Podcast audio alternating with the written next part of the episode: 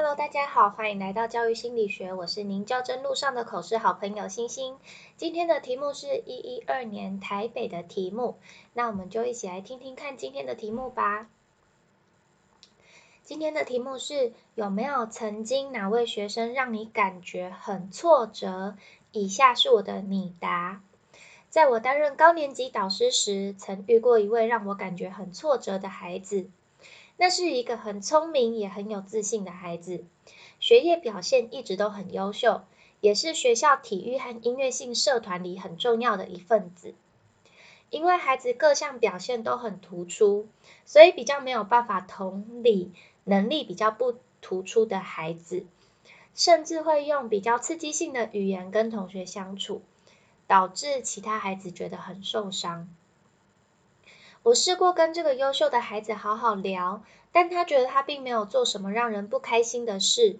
他认为他说同学表现不佳是在告诉同学一个事实，所以不能明白为什么我希望他对人讲话能温和一些。于是我转而跟家长沟通，希望能透过亲师合作，协助孩子调整与人说话的方式。不过家长也觉得孩子直直来直往的说话态度没有需要调整的地方。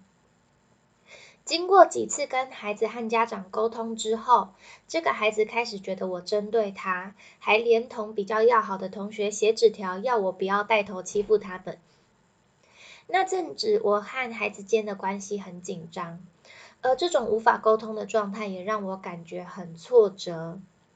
后来我寻求了辅导室专辅老师的协助，专辅老师建议我在跟孩子沟通的时候，尽量用客观一点的语句来进行沟通，降低主观的形容，并且不要每件事都时时盯着孩子，给孩子一点调整的时间和空间。慢慢的，我和这孩子之间的关系变得比较和缓。之后我们便遇到疫情停课，孩子直接在家线上学习到毕业。所以比较没有办法观察到这孩子的调整。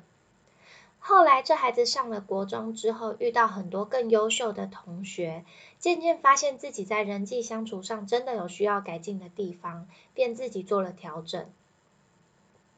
这个孩子让我了解到，当我们要跟孩子沟通的时候，如果用了不适合的方式，那便有很那便很有可能会沟通无效，甚至会让师生之间的感情疏离。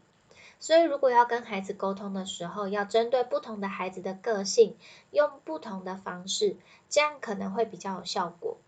以上是曾经让我感觉很挫折的孩子以及我的想法。谢谢委员。在回答口试的时候，需要很注意用字遣词。像这个孩子曾经跟同学说：“你在这个世界上就是一个多余的存在。”但是在口试回答的时候，我们不能直接这样讲。要修饰成他比较没有办法同理同学，或是他讲话比较直接，不然整个口试回答听起来就很像是在抱怨孩子。所以大家如果遇到这种比较负面的题目的时候，可以多注意一下你要用什么样的词汇来描述整个事件。那我今天的分享就到这啦，然后很抱歉我今天又感冒了，所以鼻音听起来有一点重，希望大家多多包涵。那今天就到这喽，拜拜。